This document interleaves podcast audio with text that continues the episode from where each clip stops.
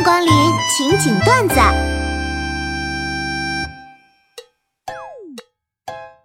出租车里弥漫着一股若有若无的脚臭味，我怎么屏住呼吸都没用啊！打开窗户也吹不散。司机倒是假装什么都没发生啊，可再这么下去，我真的要被熏晕在车里了啊！没办法了，呀，我还是把鞋穿上吧。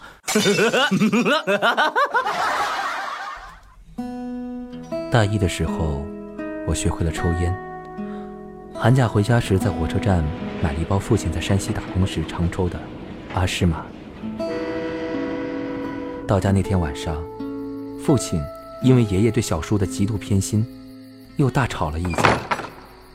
一个人落寞地走到院外看星星。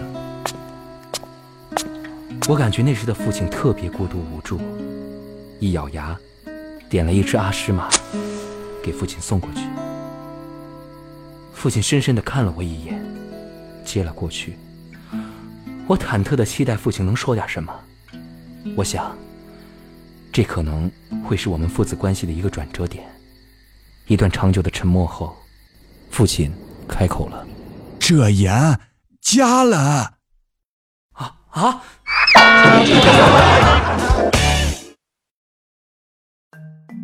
这里有几种石头。你认得出哪个是雨花石，哪个是萤石，哪个是黑曜石，哪个是石榴石，哪个是月光石，哪个是玛瑙石吗？我怎么会知道？唉，那你还真是六亲不认啊，悟空。我妈炸的时候他们在哪儿？我凭什么认他们？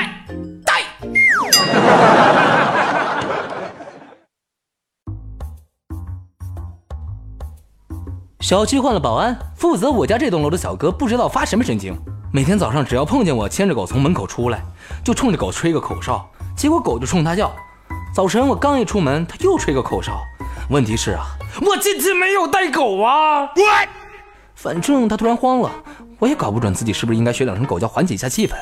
反正我俩都非常尴尬。我操！哎呀，防不胜防啊！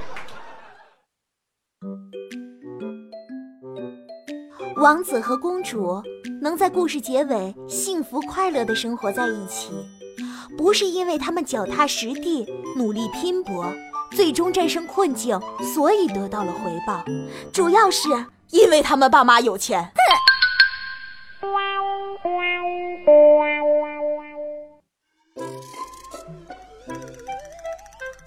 我是一名医生，给大家分享一个病例报告。前几天我接到一个因丈夫家暴而长期失眠的病人。我按照《黄帝内经》的理论给开了生铁洛饮，可是药房抓不到这味药，我便让他改用磨刀水煮大枣喝。于是，我这位病人每天都在家里磨菜刀。从此，我再也没有听说过家暴的事了。他的失眠症也很快就治愈了。哎，石榴，你是直男吗？我一看就是直男呢。有多直？直到。看见平凡才是唯一的答案。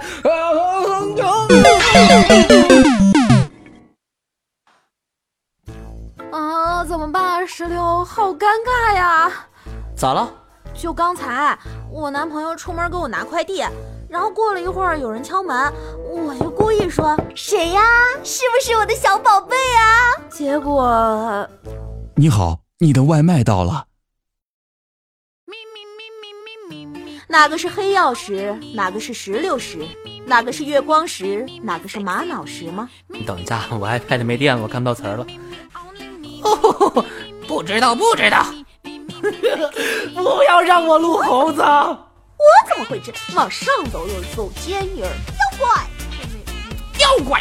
妖，好尖呐！啊，怎么办？石榴，好尴尬呀！哎，你得问咋了？朋友，咋了？咋了？咋了？咋了？咋了？是不是我的小宝贝儿？这个豪放一点。谁呀？是不是我的小宝贝儿啊？这样。好。谁呀？是不是我的小宝贝啊？啊，OK，杀青。谁呀？是不是我的小宝贝？